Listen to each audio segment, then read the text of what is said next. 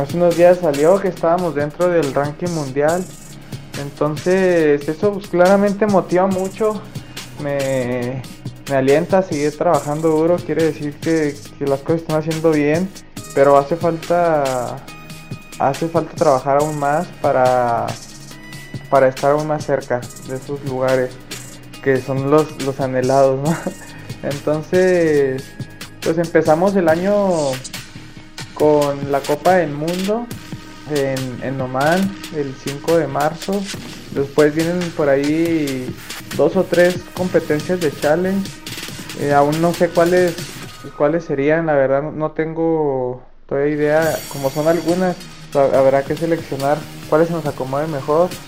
Este, el Nacional de Primera Fuerza. Y después de ahí, con el favor de Dios, pues estar en el Mundial de Atletismo, que es en Oregon en el mes de julio. Entonces, pues sí, es, viene un año muy padre, muy ocupado de competencias, pero bueno, es para lo que entrenamos, es lo que nos gusta hacer, lo que disfrutamos siempre.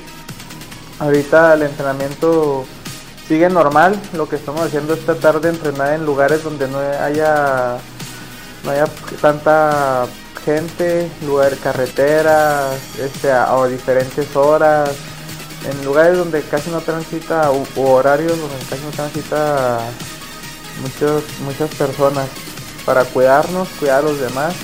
Y pues sí, este es un ciclo diferente también. Igual que el pasado, estos dos ciclos yo creo que van a ser para, para la historia. Entonces este se acorta, o sea, ya dos años y medio prácticamente para los siguientes Juegos Olímpicos, qué padre, bien rápido.